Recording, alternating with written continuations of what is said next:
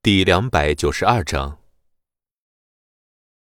赵有才哼哧哼哧的从地上爬起来，反了，反了！你们等着吧，我这就给乡里的胡所长打电话，我让他把你们都给抓起来。你说的那个什么胡所长胡大棒子，刚才已经被纪委巡查组给带走了，等着吧，下一个就是你。孙离的话一出口。村民们先是一愣，随即就爆发出如海般的欢呼声。眼看着赵有才一伙人灰溜溜的走了，村民们欢天喜地的簇拥着孙离，把他给抛了起来，欢笑声传遍了整个村庄。第二天，赵有才就被警察给带走了，村民们终于觉得压在自己头顶上的大山被移开了。孙离一行人和村民们一一告别，孙离答应了孙石，带着虎子一起回江城，让他也在江城打拼一番。坐在车后座上，透过后车窗，虎子看着村子的方向，不停的抹眼泪。孙离安慰道：“行了，虎子，又不是不回来了，你要是想槐花了，一个月回来一次也行啊，也刚好把工资给家里。”在城里认真干，不出一年就能够盖新房、娶槐花了。孙离不会告诉虎子，自己出去这几个月就已经成了家产万贯的大老板了。一是因为自己不具有复制性，二是也怕刺激到虎子。虎子好奇的问道：“李哥，你去市里干什么呀？听说你投奔你小姨去了。”“嗨，能干什么呀？当保安呗。”龙哥就是我们老大。孙离指了指魏有龙，孙虎理所应当的点了点头，说：“嗯，那也对，你是练武的，当保安最适合你了。当初你说去城里投奔你小姨，我觉得也得是这工作。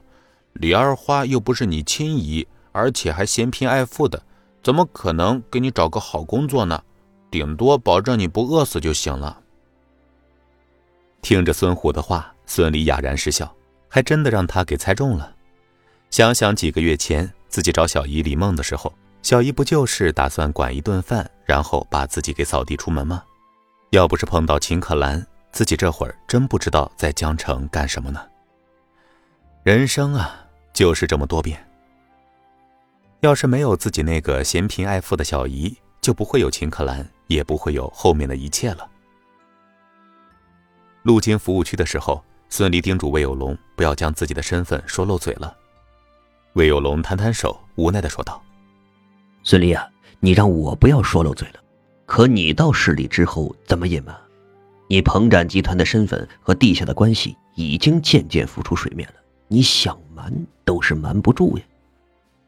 能瞒一天算一天吧，反正等他们自己发现吧。虎子现在手臂还伤着，就不让他去你那里了。刚好我爸知道。”虎子因为护着我家的院墙受伤了，心里感激，先让他去我父母那里适应适应，等手好的差不多了，再让他进棚展。嗯，也只好这样了。不过孙俪，我提醒你啊，保安这个活并不轻松，而且你想要在工资上多给虎子，恐怕虎子会不好意思。所以，龙哥的意思是不让他做保安，可是做别的他又不懂啊。哈哈哈，那不一定。我看虎子这小子啊机灵的很，比你当初来江城的时候强多了。李哥、龙哥，你们俩聊什么呢？两人正谈着的时候，孙虎返回来了，手里拿着两根火腿、两个面包，随手递给了孙离还有魏有龙。虎子，你想好去市里做什么了吗？李哥干什么我就干什么，来钱儿爹说了，跟着你肯定能够出人头地。到了市里之后，因为孙虎现在有伤在身，所以孙离就先把他安排在了父母的小区。虎子的到来让孙山郁闷的心情好了不少。虎子质朴单纯，熟悉的乡音让孙山感受到了亲切的味道。看着虎子为了护自己家的院墙，手臂都断了，更是心疼不已，拉着虎子坐下，听他说着家里的事情。孙离到了家里，自然不会这么轻易的就被放走，更何况母亲刘秀琴似乎已经发现了秦可兰和孙离之间了不得的秘密。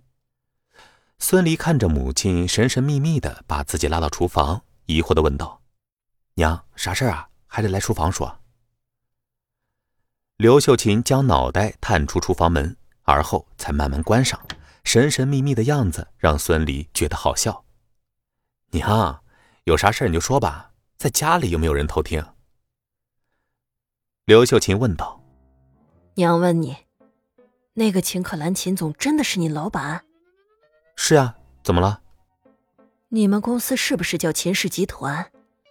秦可兰是不是就是那个江城出名的冰美人、美女总裁？孙离笑道：“ 娘，你这是出门去打听去了？怎么知道的那么详细啊？”刘秀琴一脸严肃：“ 别嬉皮笑脸的，你给我说实话，你和秦总到底是什么关系啊？”听着母亲这样问，孙俪心头一凛，难道母亲知道自己和秦可兰的关系了？应该不能啊，母亲接触到的人应该不会有人告诉她这些的呀。难道是小姨李梦来了？孙俪试探的问道：“娘，你怎么这么问呀？是不是从小姨那里听到了什么消息了？”小姨。啊你说的李二花，哎呀，别提那个没良心的了。自从来到江城，给他打了好几个电话都没打通，他这是嫌弃咱家穷，不愿意搭理咱们呀。本集播讲完毕，感谢您的收听。